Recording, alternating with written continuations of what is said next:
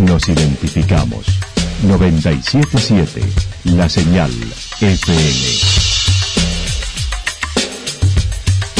Valle de Calamuchita, Córdoba, Argentina.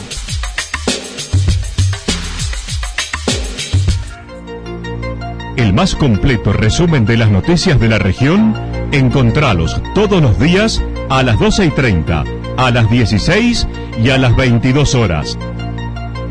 Panorama de noticias. Por la 977, la señal FM nos identifica también con las noticias.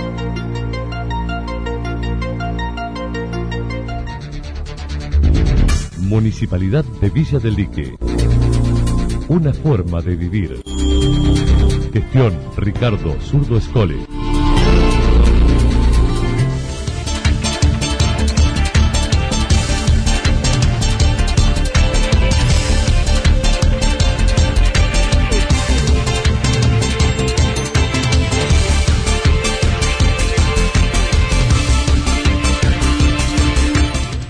A esta hacemos un repaso por la información regional a través de los títulos. Lo detuvieron vendiendo herramientas robadas en Santa Rosa. Apertura turística sin fechas en Córdoba y con la informalidad presente. Los jubilados en contra de la nueva propuesta de ley de ajuste en sus saberes. La actualidad en síntesis. Resumen de noticias regionales producida por la 977 La Señal FM. Nos identifica junto a la información.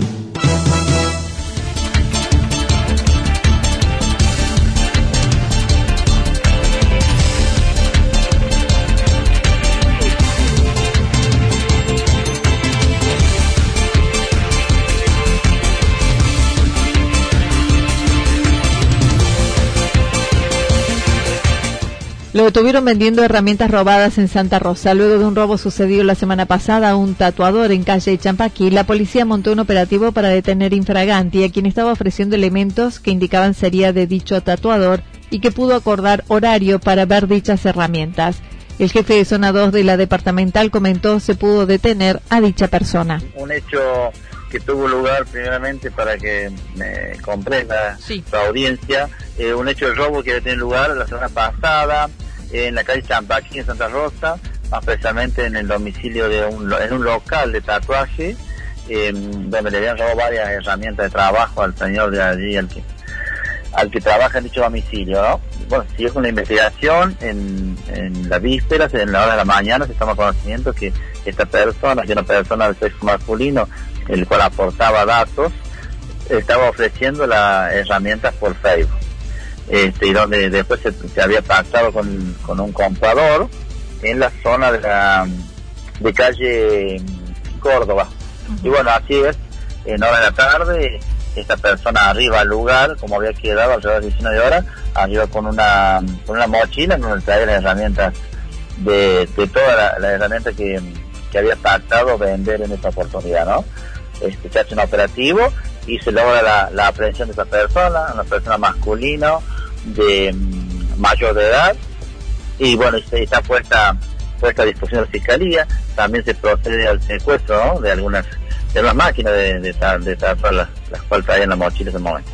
El detenido es de Santa Rosa de 23 años y aún se averigua posee antecedentes. El comisario Roldán además indicó se sigue con la investigación de otro robo sucedido en Santa Mónica hace unas semanas. Sí, es de Santa Rosa, oriundo de allí, es de, un barrio cercano al centro. Sí, joven, alrededor de 23 años. Bien. Está, está, en la alcaldía, porque aquí van todos los, detenidos, y bueno, estamos esperando que lo solicite el tribunal. Trabajando con los hechos que se habían producido semanas atrás, sigue trabajando, con hechos ocurridos hace dos semanas en Santa Mónica, de público conocimiento y algunos otros hechos aislados que tenemos. Se está trabajando con todos, somos optimistas que vamos a tener eh, buenos resultados.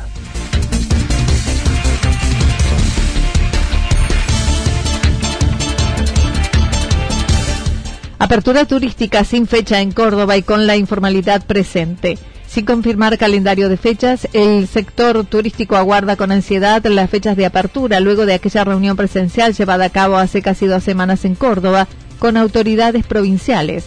El presidente de la Asociación Hotelera y Gastronómica de Calamuchita, AJAB, indicó. Bueno, la verdad que aún no. Eh, la reunión fue presencial, creo que fue la primera reunión presencial que hubo.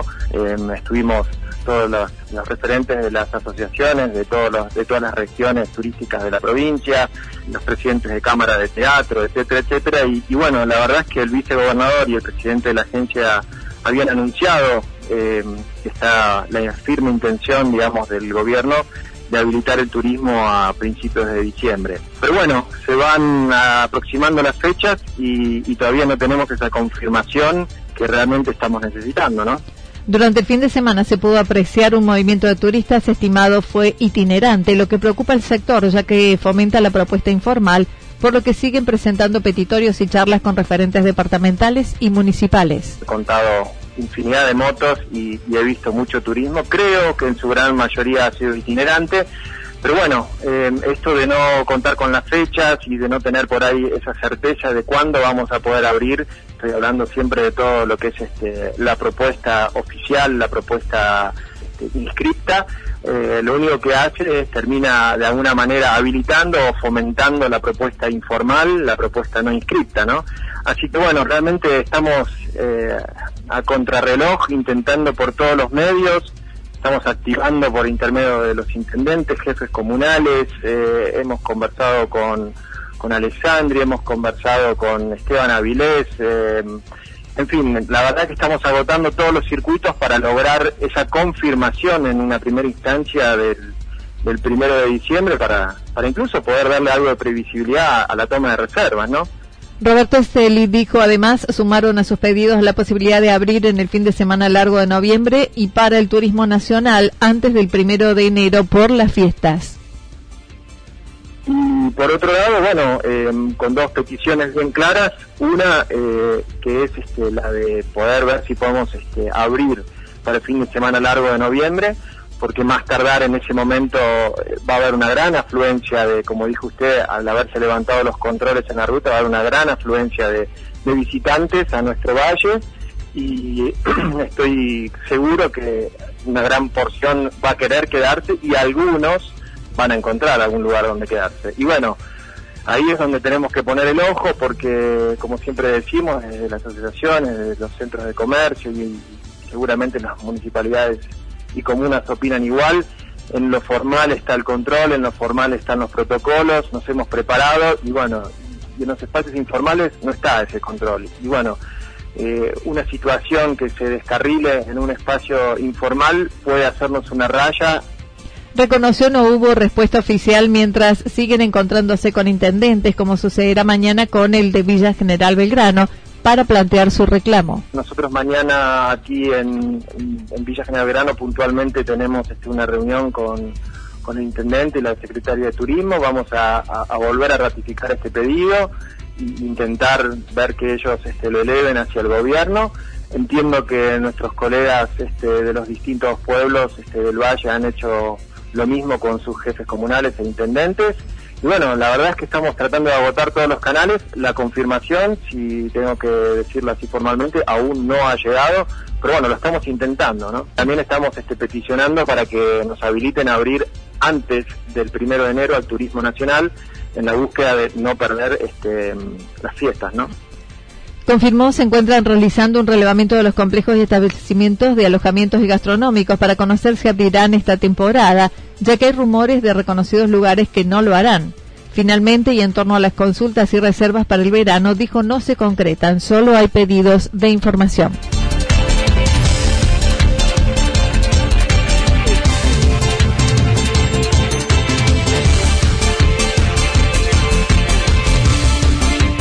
Los jubilados en contra de la nueva propuesta de ley de ajuste en sus saberes. En Calamuchita existe el Plenario de Trabajadores de Jubilados, una agrupación cuya característica es la independencia de los gobiernos de turno, como la define uno de sus integrantes. El Ejecutivo Nacional presentó el nuevo método para el cálculo del aumento de jubilados horas antes de llegar a la misión del Fondo Monetario Internacional La oposición cuestionó la propuesta por considerar que implica un nuevo ajuste a los saberes previsionales. Esta iniciativa, que viene a sustituir la suspendida Ley 27.426, aplicada durante el gobierno de Cambiemos. Mario Diamonte señaló, esta fórmula comienza con el pie izquierdo y lo hacen con cinismo. Esta nueva fórmula de movilidad, eh, que es presentada eh, en función de la sustentabilidad del sistema, y comienza con el pie izquierdo, ¿no es cierto? Porque sustentabilidad, sustentabilidad del sistema previsional. ¿Por qué digo esto con el pie izquierdo? Eh, no se puede creer tanto cinismo, ¿no es cierto?, eh, de hablar de sustentabilidad del sistema sobre la base de recortar los saberes, mientras que se vacía el ANSES con subsidios de todo tipo este, a 300.000 empresas con este, los ATP, ¿Qué, es, ¿Qué son los ATP? Son este, es este subsidio del pago del 50% de los salarios de los trabajadores de estas empresas, que si bien el pago va a los trabajadores, en realidad es un, subsidio a las empresas, porque las empresas se eximen de pagar esa, esa proporción de los salarios. Y ese dinero sale de ANSES. Estamos hablando de una masa infernal de dinero. La propuesta apunta a considerar los aumentos jubilatorios atados a la evolución de salarios y la recaudación tributaria. Esta es la síntesis de la nueva fórmula de movilidad previsional que el oficialismo pondrá en discusión en el Congreso antes de fin de año. La nueva fórmula empezaría a regir a partir de marzo con ajustes semestrales y no trimestrales. Eh, con esta nueva fórmula de movilidad, de un modo casi cínico, ¿no es cierto? Primero, eh, como usted dice, sale, sale de la fórmula la inflación. En, nuestro país no hace falta decir qué es el fenómeno de la inflación yo recién acabo de escuchar un informe que promedio, promedio, los, los salarios de los trabajadores, sea cual sea el gremio que se considere en nuestro país, en, en lo que va del año están un 10 o un 20% su evolución debajo de la evolución de la inflación. Si este índice constituye el 50% del cálculo de la nueva movilidad, de la fórmula de la nueva movilidad, es evidente que estamos en problemas. Y en cuanto a los recursos tributarios que ingresarían ANSES, ¿no es cierto?, que constituyen el otro 50%, están en caída libre, por todo lo que antes señalaba. Además de la enorme precarización laboral, donde el 40 o el 50% de la masa laboral está precarizada. En diciembre vence la suspensión de dicha ley aprobada durante el gobierno de Mauricio Macri, norma que había reemplazado la fórmula previsional que rigió a partir del 2009, impulsada por el kirchnerismo. También se conoció ayer que en diciembre otorgarán lo que será el cuarto aumento para los saberes jubilatorios. El incremento se ubicará entre un 6 y un 7%. La propuesta que reclaman los jubilados es considerar la inflación también. La actualización de los saberes tiene que ser automática respecto del curso de la inflación. Esto es así. Indudablemente tiene que estar, eh, el haber jubilatorio tiene que estar relacionado con el salario del trabajador en actividad. Ellos utilizan, dicen, en esta fórmula utilizan un índice que es el RIPTE, y, dicen en este texto que estamos mencionando de esta minuta de la comisión, que este es el mejor índice, que esto es así y que los fallos de la Corte lo, lo, avalan. Y, mienten eh, descaradamente, sabiendo que no es así, porque estamos hablando de gente que no no es que no está informada, eh, recién acabo de mencionar qué organismos este, constituyen esta comisión, cuando los fallos de la Corte en realidad establecen lo contrario, la propuesta que realizan desde su espacio es que los sindicatos rompan el acuerdo con el gobierno y no aprueben la actualización automática. Este, la actualización automática, el 82% móvil respecto del mejor salario del trabajador en actividad, la gestión con directorios obreros de ANSES y las cajas provinciales, porque ¿qué control tenemos los trabajadores y los jubilados respecto de cómo manejan ANSES por, lo que antes decía, ¿no es cierto?, con qué criterios manejan CES, eh, eh, cuáles son los ingresos con los cuales después este, garantiza la sustentabilidad del sistema. Todo esto tiene que estar bajo control de directorios obreros que además lo establecen los propios estatutos de estos organismos. Digo, de ANSES, las cajas provinciales y las obras sociales. Entonces, este, desde todo punto de vista, económico, jurídico, de funcionamiento legal, de todo, de todo punto de vista, estamos siendo expropiados estamos siendo robados, ¿no es cierto?, en función de garantizar acuerdos de pago de la deuda, de emitir bonos para los fondos de inversión.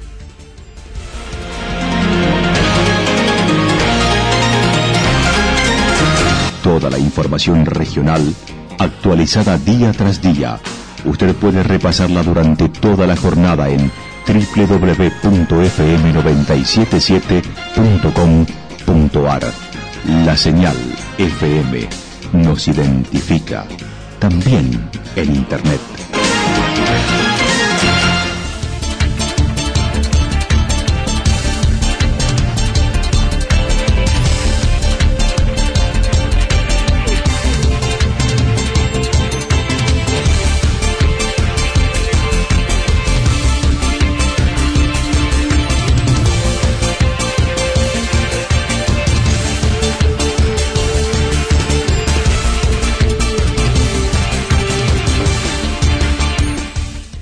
Pronóstico para lo que resta de la jornada indica tormentas aisladas, temperaturas máximas que estarán entre 27 y 29 grados, el viento soplando del sector noreste entre 13 y 22 kilómetros en la hora.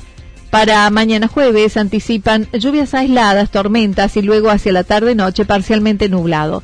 Temperaturas máximas entre 28 y 30 grados, las mínimas entre 14 y 16 el viento estará soplando del sector noreste entre 13 y 22 kilómetros en la hora, sobre todo en la tarde. Datos proporcionados por el Servicio Meteorológico Nacional. Municipalidad de Villa del Lique. Una forma de vivir. Gestión Ricardo Zurdo Escole. Lo que sucedió en cada punto del valle. Resumimos la jornada a través del informativo regional en la 977. 977, la señal FM.